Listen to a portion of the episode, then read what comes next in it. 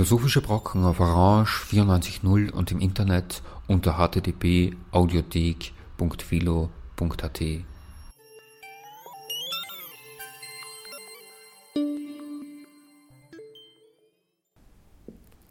Willkommen bei den Philosophischen Brocken. Am Mikrofon ist Gerhard Unterturner. Heute steht auf dem Programm ein Vortrag von Sophie Leudold mit dem Titel Hannah Arendts Phänomenologie der Pluralität. Der Vortrag wurde im Rahmen der von Hans Schelkshorn konzipierten Tagung Politik der Differenz, Symposium anlässlich des 40. Todestages von Hannah Arendt, die im Dezember 2015 in Wien stattfand, gehalten. Sophie Leudold ist Universitätsassistentin am Institut für Philosophie der Universität Wien. Ihre Forschungsschwerpunkte sind Phänomenologie, politische Philosophie, Rechtsphilosophie, Ethik und Transzendentalphilosophie. Von ihren Veröffentlichungen seien erwähnt Anspruch und Rechtfertigung, eine Theorie des rechtlichen Denkens im Anschluss an die Phänomenologie Edmund Husserls beim Verlag Springer 2009, Einführung in die Rechtsphänomenologie, eine historisch-systematische Darstellung beim Verlag Mohr-Siebeck 2010 und ihre Habilitationsschrift, die sie gerade fertiggestellt hat und die auch als Buch erscheinen wird, ist ebenfalls wie der Titel des Vortrags zum Thema der Pluralität bei Hannah Arendt. Von den Sammelbänden, die sie herausgegeben hat, seien noch erwähnt Urteil und Fehlurteil, zusammen herausgegeben mit Sandra Lehmann bei Thuria und Kant 2011 und Das Fremde im Selbst, Transformationen der Phänomenologie, Intersubjektivität, Alterität, Politik, gemeinsam herausgegeben mit Matthias Flatscher bei Königshausen und Neumann 2010. Hören Sie nun den Vortrag von Sophie Leudold. Ja, zunächst einmal vielen, vielen herzlichen Dank äh, für diese Einladung. Vielen Dank, Hans, äh, für die großartige Idee, äh, eine Tagung zu äh, Hannah Arendt zu veranstalten. Ich freue mich sehr, dass ich dieses Symposium mit meinem Vortrag heute eröffnen darf. Ähm, Sie haben unter ihren Sitzen, nein, sie sitzen möglicherweise drauf, ähm, ein äh, kleines Handout mit ein paar Zitaten. Das ist nicht äh, eminent wichtig, aber wenn ich zitiere und das steht am Blatt, dann werde ich Sie darauf hinweisen, dass Sie eventuell mitlesen können. Ähm, da es bei dieser Veranstaltung um zentrale Begriffe von Hannah Arendts Politik der Differenz, wie die Tagung heißt, gehen soll, möchte ich mich im Folgenden dem Begriff der Pluralität widmen. Und da es darüber hinaus um die philosophischen Fundamente von Hannah Arendts politischem Denken gehen soll, möchte ich herausstreichen, inwiefern Arendt in der Entwicklung dieses für sie zentralen Begriffs der Pluralität auf die phänomenologische Tradition zurückgreift, also auf die Tradition von äh, Edmund Husserl und Martin Heidegger. Dabei, dabei, geht es mir nicht darum, Arendt in irgendeine Tradition einzureihen. Das wird aus guten Gründen ohnehin nie gelingen, sondern eher ihren Begriff der Pluralität und des Politischen vor einem phänomenologischen Hintergrund verständlich zu machen. Ich denke, dass Arendt viel tiefer als oft erkannt und berücksichtigt wurde, mit phänomenologischen Grundbegriffen gearbeitet hat und diese gerade durch ihr Konzept der Pluralität transformiert und politisiert hat. Ich denke dabei an Begriffe wie Erscheinung, Erfahrung, Welt, Intentionalität, Subjektivität, Intersubjektivität, Mitsein etc. Hier sehe ich Hannah Arendt viel eher bloß als eine Schülerin von Martin Heidegger in einer Linie mit der Generation der Phänomenologen nach Husserl und Heidegger, die zum Teil hier schon äh, erwähnt wurden in der Einführung äh, und die mit dem Erbe von Husserl und Heidegger transformativ und kreativ umgegangen sind. Und ich denke dabei an Leute wie Jean-Paul Sartre, Maurice Merleau-Ponty, ähm, Jean Patočka oder Emmanuel Levinas, und letzterer hat, denke ich, mit seinem Begriff der Alterität in der Phänomenologie eine ebensolche Transformation in ethischer Hinsicht vollzogen, wie ich es ja bei Arendt mit dem Begriff der Pluralität in politischer Hinsicht am Werk sehe. Darüber hinaus kann, so glaube ich, in unserer gegenwärtigen politischen Situation nicht genug betont werden, inwiefern Pluralität eine in sich wert- und sinnstiftende Erfahrungsdimension birgt aber ebenso einen Anspruchscharakter in sich hat. Pluralität ist nicht etwas, das von selbst ist, sondern etwas, das wir tun. Das ist eine These, die ich heute etwas äh, erklären und vertreten möchte. Pluralität ist ein Vollzug, der nicht automatisch und nicht notwendig stattfindet, der unter gewissen Bedingungen steht und der insofern stets gefährdet ist, wenn er nicht aufrechterhalten wird. Pluralität ist gerade deshalb für Arendt das zentrale Anliegen, dessen Vollzug im Politischen sie wiederbeleben will. Es ist wichtig zu verstehen, dass Arendt mit Pluralität weder eine bloß quantitative Vielheit noch eine qualitativ oder quantitativ benennbare Unterschiedenheit meint, also zum Beispiel einzigartige genetische Codes, unterschiedliche Sozialisierungen oder multikulturell verstandene Diversity. Pluralität ist kein Faktum, das einfach vorhanden ist, so wie Bäume oder Tische. Pluralität ist, wie gesagt, etwas, das wir tun müssen. Gewiss gibt es eine quantitative Vielzahl von Menschen, die einfach vorhanden sind, aber die reine Quantität macht noch keine Pluralität aus. Präziser, sie ist wohl eine notwendige, aber noch keine hinreichende Bedingung für das, was Arendt mit Pluralität meint. Allein den quantitativen Faktor zu berücksichtigen, führt deshalb noch nicht zum richtigen Verständnis von Pluralität, weil dabei meist, wie Arendt sagt, Vielheit aus Vervielfältigung erklärt wird das heißt, die vielen als bloße Abziehbilder von einem Original, der Mensch, betrachtet werden. Als Exemplare einer Gattung, auch wenn es bei der Reproduktion sozusagen zu Diversifizierungen und leichten Abweichungen kommen kann. Arendt lehnt einen so konzipierten Wesensbegriff des Menschen ab, weil er eben genau nicht zu verstehen gibt, was Vielfalt als gemeinsames Existieren bedeutet. Also es geht in klassischen Termini gesprochen nicht um Essentia im Singular, sondern um Existentia im Plural.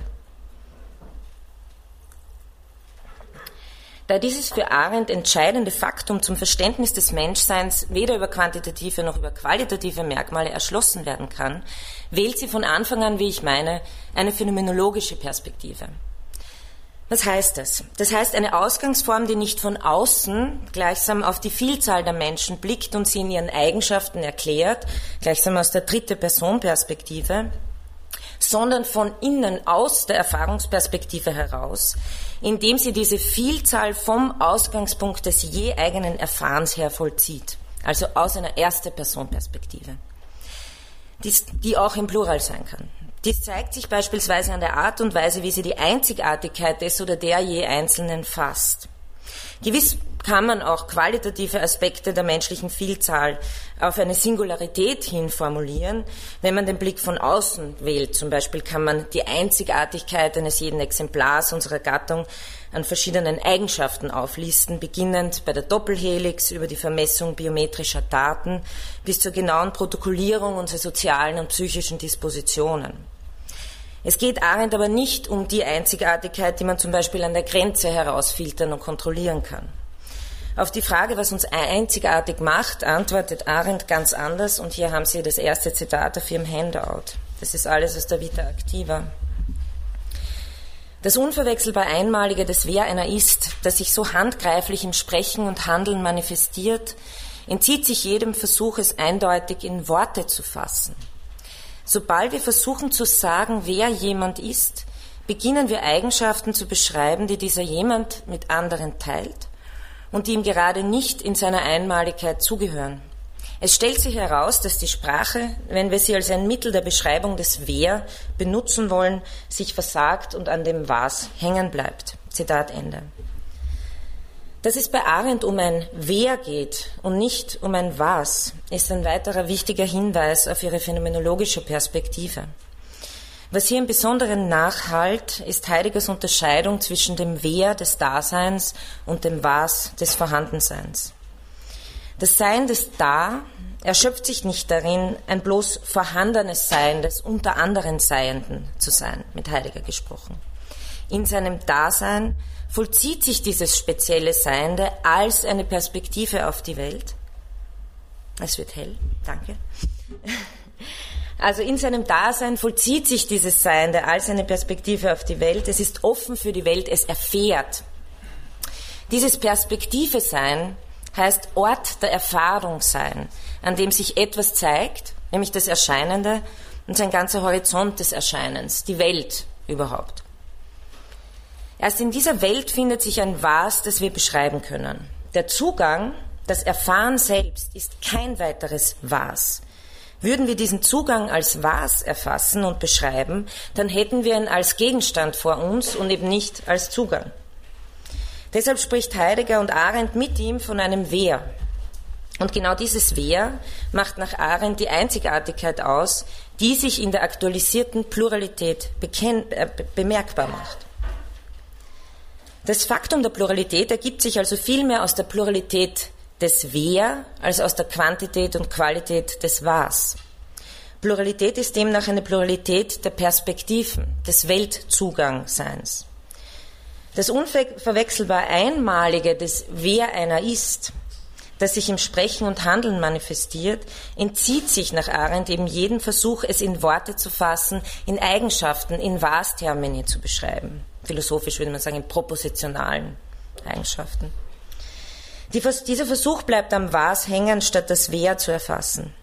Das Wer hingegen ist die irreduzible Perspektive, wodurch sich das Was, das eventuell uns gemeinsame, die Welt in je verschiedenen Ansichten zeigt.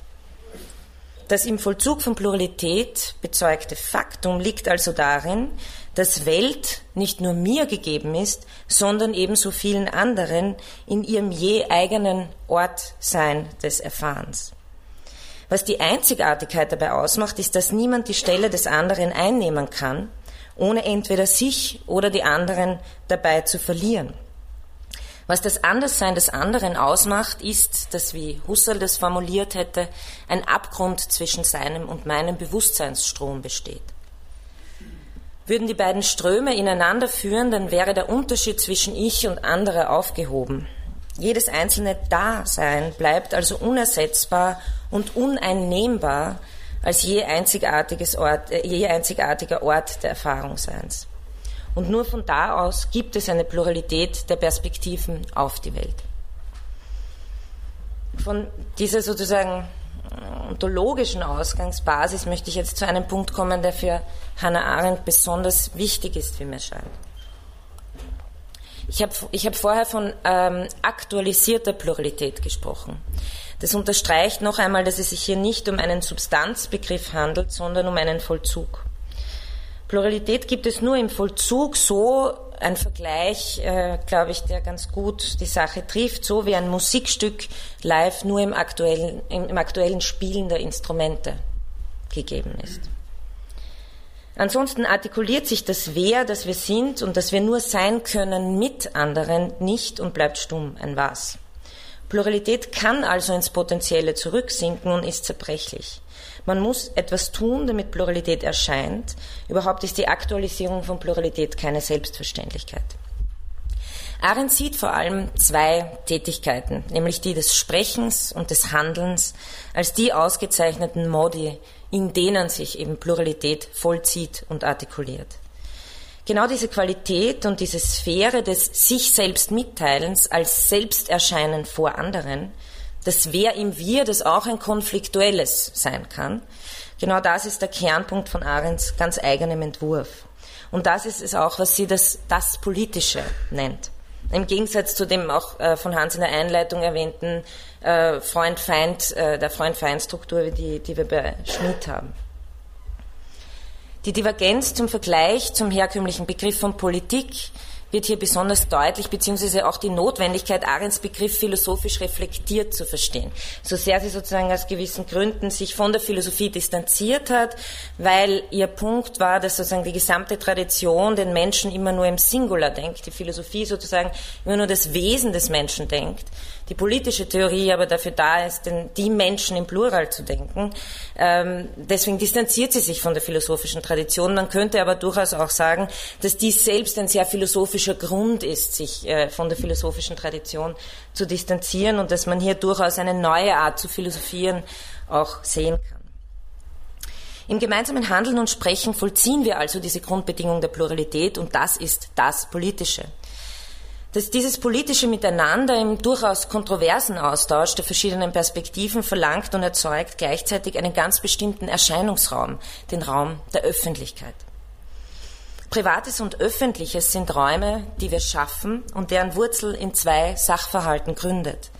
darin, dass in der Welt sein zu erscheinen bedeutet. Arendt spricht oft von der Bühne der Welt und von, von der Welt als Erscheinungsraum und darin das Erscheinen immer ein Erscheinen für ist. Je mehr Blicke, umso höher die Sichtbarkeit. Umgekehrt soll Sichtbarkeit eingeschränkt sein, so müssen wir uns vor Blicken schützen. Arendt verwendet deshalb die Metaphern des Lichts der Öffentlichkeit und des Dunkel des Privaten. Auf dieser Basis bauen wir Räume des Öffentlichen und des Privaten. Räume, die eine eigene Physiognomie haben, die die Dinge in gewisser Weise erscheinen lassen, sie im Dunkel bewahren oder ins Helle stellen. Erscheinen heißt in der erscheinenden Welt offenbar werden, sichtbar werden für alle. Der primäre und basale Erscheinungsraum der Welt hat also schon die Züge der Öffentlichkeit. Also überhaupt in der Welt zu sein, heißt zu erscheinen.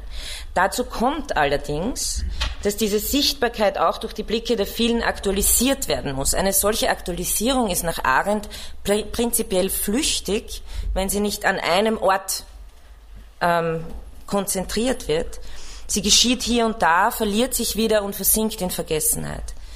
Deshalb hat der öffentliche Raum nach Arendt zwar seine Basis in der grundlegenden Sichtbarkeit des Erscheinens und der aktualisierten Aufmerksamkeit der vielen, er muss aber befestigt werden, um einen wirklichen Raum, eine Bühne zu schaffen.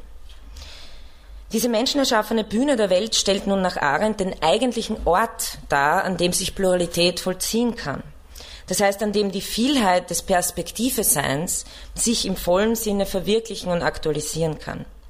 Nicht nur ihn gilt es zu errichten und zu erhalten, es geht auch darum, einen Platz darin haben zu können, eine Stelle, von der aus man sprechen und handeln kann. In Termini der Sichtbarkeit heißt dies, wo dieses relevant ist, wo Menschen nicht überflüssig gemacht werden, indem sie aus ihrem Platz in der Welt herausfallen. Darauf möchte ich äh, am Schluss meines Vortrags nochmal zurückkommen. Das Aufschlussgeben darüber, wer man ist, ist für Arendt ein zentrales Moment, das nur der Sichtbarkeits- und Erscheinungsraum der Öffentlichkeit leisten kann. Denn, wie sie sagt, niemand weiß, wen er eigentlich offenbart, wenn er im Sprechen und Handeln sich selbst unwillkürlich mit offenbart. Das heißt, es geht hier nicht um eine Intention. Vielmehr ist der Daimon, wie sie sagt, und sie greift dabei sozusagen auf die äh, griechische äh, Mythologie und auch was wir in Platon finden zurück, dass wir sozusagen den Daimon haben, der einem über die Schulter blickt und der für andere oft sichtbarer ist als für einen selbst. Äh, dieser Daimon ist, wenn er einem gut gesinnt ist, der Eudaimon und daher äh, wird auch die Eudaimonia, die Glückseligkeit, ähm, hergeleitet. Arendt fasst Sprechen und Handeln also viel mehr als ein offenbarendes Weltgeschehen, als das, was damit intendiert wird, als über das, was damit intendiert wird. Stattdessen geht es um einen Überschuss im Sprechen und Handeln, der ganz unvermeidlich das Wer einer ist vernehmbar macht. Eine Handlung kann im Sinne meiner Intention zum Beispiel ganz daneben gehen, sie lässt mich dennoch erscheinen. Selbst wenn wir uns ausschließlich objektiv auf Sachverhalte beziehen, erscheint das persönliche Sagen des Gesagten, wie Levinas das formuliert haben würde, immer mit, wenn auch nicht in der Weise eines gegenständlichen, eines propositionalen Erscheinens. Dieser Überschuss des Miterscheinens des Sagens, das Offenbaren der Person, wie Arendt es nennt, ist kein intentionaler Akt und deshalb gerade nicht in der Verfügung des sprechenden Subjekts. Gäbe es nur ein intentionales Ineinander der bewussten Akte, so wäre dies die, die bloße Sache derer, die betroffen sind. Was Arendt aber mit ihrem Erscheinungsraum Welt konzipiert, ist eine Offenheit des Erscheinens, die meine Intentionen weit übertrifft. Es ist eine Sichtbarkeit, die über mich hinausgeht und so weit strahlt, wie man sagen könnte, wie sie gesehen wird. Der intersubjektive Erscheinungsraum ist daher, so könnte man sagen, ein anarchischer Raum, er liegt jenseits von Herrschaft und Kontrolle, weil das Erscheinen des Selbst schlichtweg nicht kontrolliert werden kann. Und auch nicht kontrolliert werden kann, wie jemand an meine Handlungen anknüpfen wird. Oder auch nicht. Es ist ein Raum, in dem ich negativ formuliert ganz dem Unkontrollierbaren ausgeliefert bin und positiv formuliert sich überhaupt irgendetwas ereignen kann, das mich in die Welt verstrickt. Für Arendt gibt es dann umgekehrt sozusagen keine primäre, intime Kenntnis des eigenen Selbst, das dann nur noch kontingent in der Welt erscheinen würde. Der oder die man ist, zeigt sich nur im Umgang mit anderen, im gemeinsamen Sprechen und Handeln. Aus diesem Grund ist es auch ein Wagnis, an das Licht der Öffentlichkeit zu treten. Arendt spricht gar von einer zweiten Geburt, mit der wir uns handeln und sprechend in die Welt der Menschen einschalten, die existierte, bevor wir in sie geboren wurden, wie sie sagt. Vor diesem Licht der Öffentlichkeit allerdings muss es auch schützendes Dunkel geben, um die Integrität der Person zu bewahren. Arendt sagt, wir kennen alle die eigentümliche Verflachung, die ein nur in der Öffentlichkeit verbrachtes Leben unweigerlich mit sich führt. Wie wir diese Grenzen ziehen, wo wir sie ziehen und was wir damit erreichen wollen, kann und muss selbst noch einmal Gegenstand der Diskussion werden. Und ich glaube, dazu gibt der Vortrag von Isolde Karim äh, gute Gelegenheit.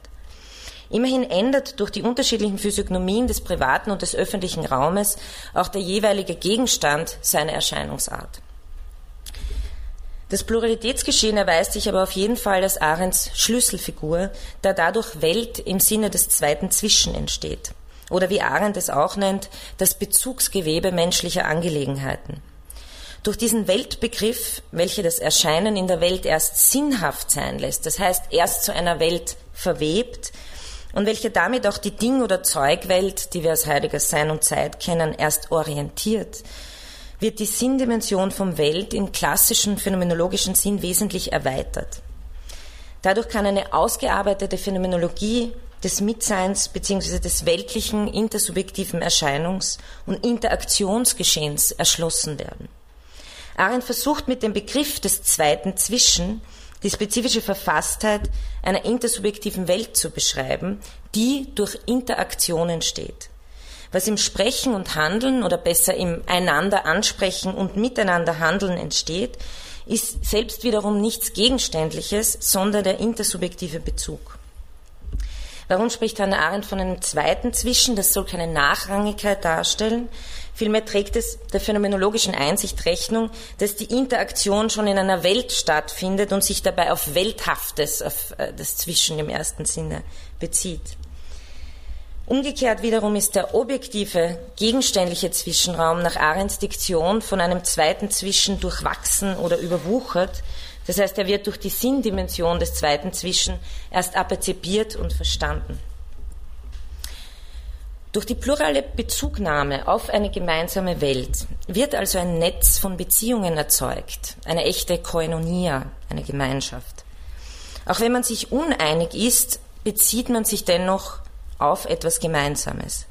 Gleichzeitig gewinnt man die Möglichkeit, auf Basis eines übereinstimmenden Urteils oder eines ähnlichen Geschmacksurteils Freundschaften und Gruppen zu bilden, die in einem anderen Grund wurzeln, als in dem bloß verwandt oder am selben Ort geboren zu sein oder dieselbe Sprache zu sprechen. Nämlich in der Freiheit und Entfaltung der eigenen Urteilskraft. Und hier greift Arendt stark auf Kant zurück. Das wie von selbst entstehende Produkt dieses Handelns, Sprechens und Urteilens sind Geschichten, Deutungen und letztendlich Sinn. Arendt greift mit diesem Gedanken auch auf, das, auch auf aristotelisches Erbe zurück. Sie versteht die Grundtätigkeiten des Handelns und Sprechens als Praxis, das heißt als Tätigkeiten, die ihren Zweck rein in sich selbst tragen, im Gegensatz zur Poesis, dem Herstellen, wo der Zweck der Tätigkeit im Produkt liegt und damit endet.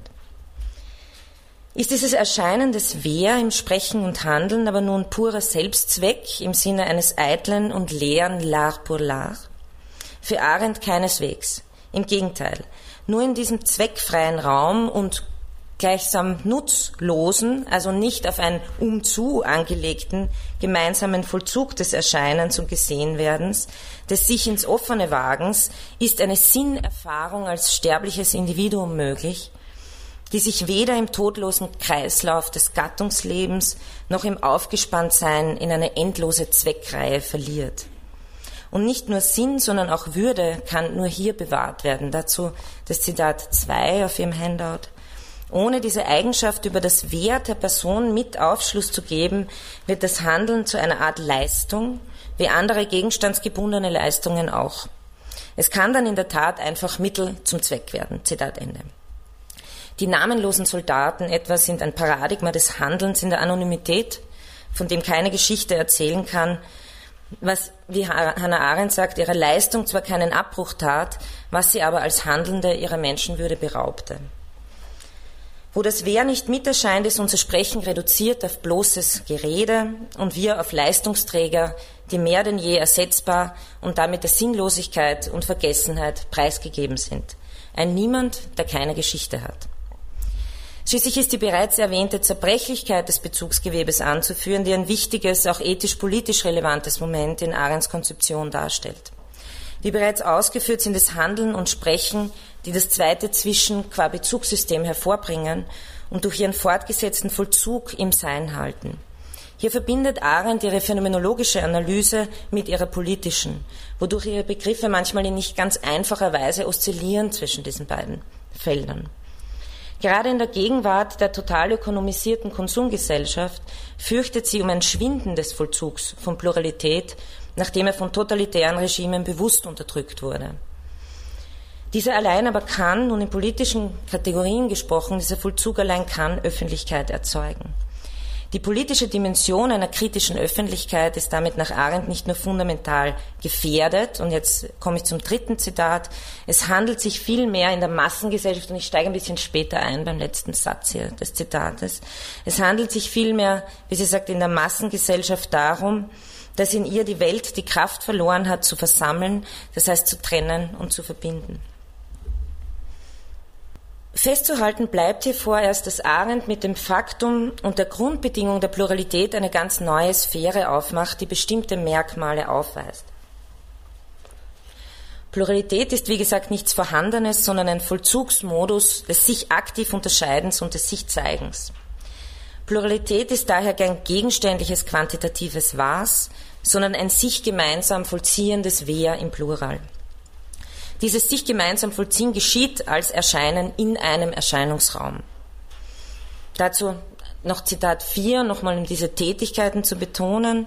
Sprechen und Handeln sind die Tätigkeiten, in denen diese Einzigartigkeit sich darstellt. Sprechend und handelnd unterscheiden die Menschen sich aktiv voneinander, anstatt lediglich verschieden zu sein. Sie sind die Modi, in denen sich das Menschsein selbst offenbart. Und ich hoffe, dieses Zitat ist jetzt durch meine Ausführungen ein bisschen unterfütterter geworden. Da Sprechen und Handeln bestimmte Tätigkeiten sind, die für den Lebensvollzug als solchen nicht unbedingt notwendig sind, sind sie auf eine Aktualisierung angewiesen. Das Faktum der Pluralität muss zum bloßen Leben nicht vollzogen werden.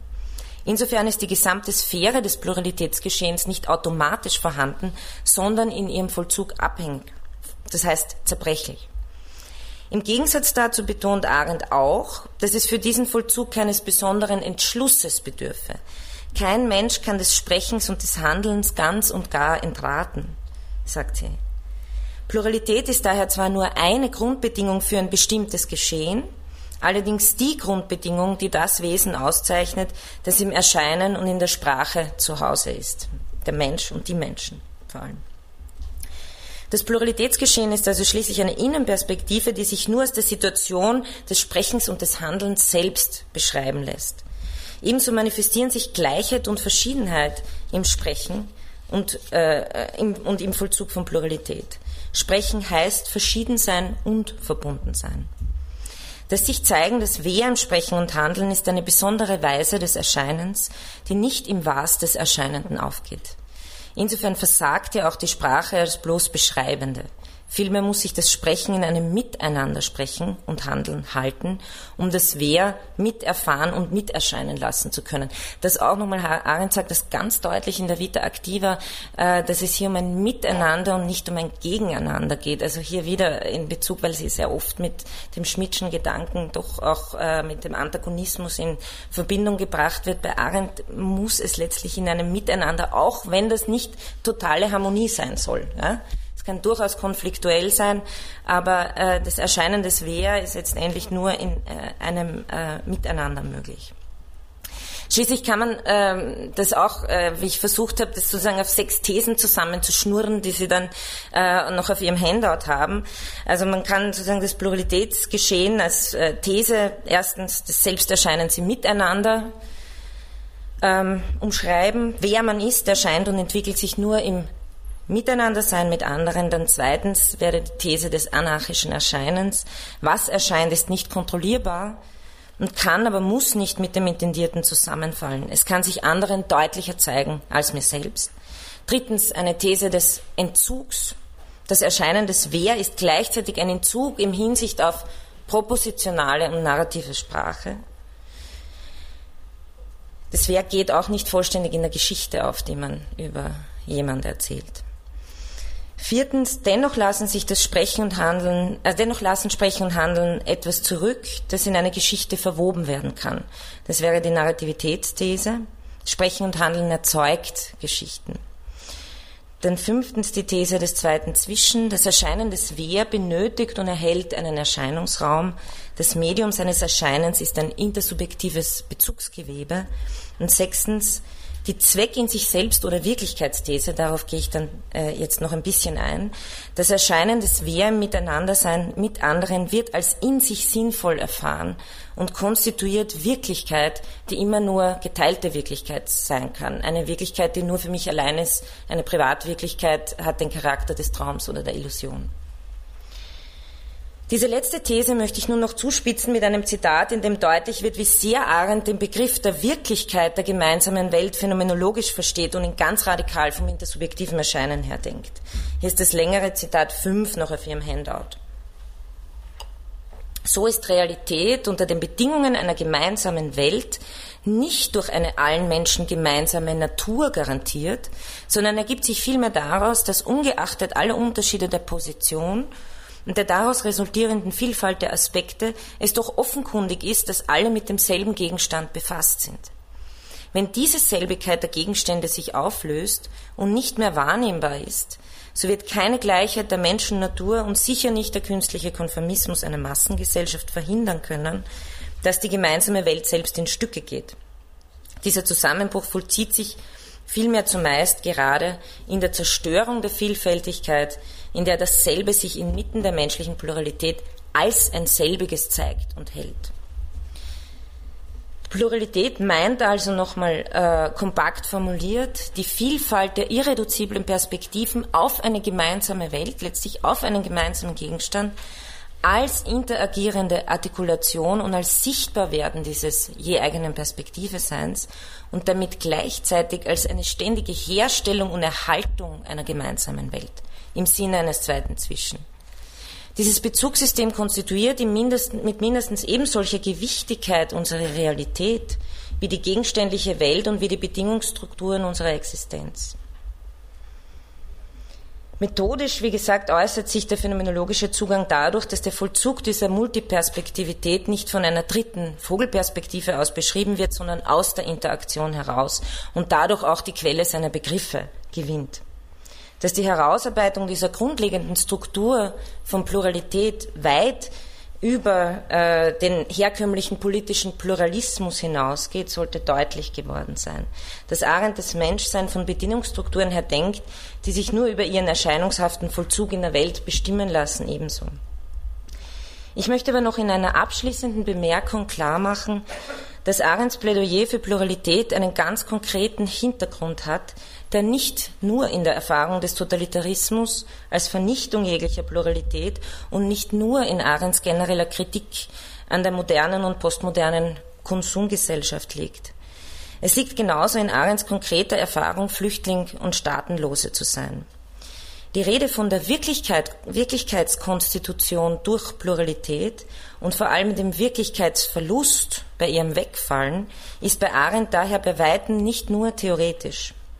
Die Erfahrung, überflüssig gemacht zu werden und keinen Platz zu haben, geht einher damit, dass die Welt unwirklich wird und endet damit, dass man in den isolierten Zustand der Weltlosigkeit, wie sie das nennt, gerät. Keinen Platz in der Welt zu haben und damit weltlos zu sein heißt, keinen Platz in einem Bezugsgewebe zu haben, in dem mein Sprechen und Handeln Relevanz hat. Diese Erfahrung, dass ich durch den Verlust meines Platzes, meiner Stimme, ja meiner Geschichte de facto niemand bin, ist ganz wesentlich für Arends theoretische Konzeption, dass man jemand nur im Vollzug von Pluralität in einem Erscheinungsraum sein kann. Arendt hat diesen Platz in der Welt terminologisch mit dem Ausdruck Eigentum gefasst, als das, was mir zu eigen ist, was übertragenerweise auch heißen kann, eine Staatsbürgerschaft, eine Zugehörigkeit. Dies kommt darüber hinaus zum Ausdruck in ihrer Forderung nach zumindest einem Grundrecht, dem Recht, Rechte zu haben, also eine Polit einer politischen Gemeinschaft anzugehören. Arendt sieht in diesem konkreten Recht weit mehr als in den Menschenrechten, die ihres Erachtens einen bloßen und vor allem einen abstrakten Menschen, eben den Menschen adressieren, der gerade eben durch diese Theorie aus jeder Gemeinschaft entfernt ist. Dies führt unter anderem dazu, dass diese Rechte, so Arendt, gerade dann nicht funktionieren, wenn sie funktionieren sollten und vor allem, wenn man sich als Individuum nur mehr auf sie und auf nichts anderes mehr berufen kann, wenn man also quasi nur noch ein Mensch ist. Arendt ist vor allem deshalb eine so wichtige politische Denkerin, nicht nur für das 20., sondern auch für das 21. Jahrhundert, weil sie sowohl in theoretisch elaborierten Begriffen als auch mit konkreten politischen Erfahrungen klar macht, dass Menschsein einen Raum braucht, in dem es sich ausdrücken, artikulieren, entwickeln kann und dass es dazu wesentlich andere braucht und nicht nur Abzugbilder einer bestimmten Version Mensch. Und schließlich, dass dies etwas ist, was getan und was aufrechterhalten werden muss, weil es also beständig in unserer Verantwortung liegt. Vielen herzlichen Dank.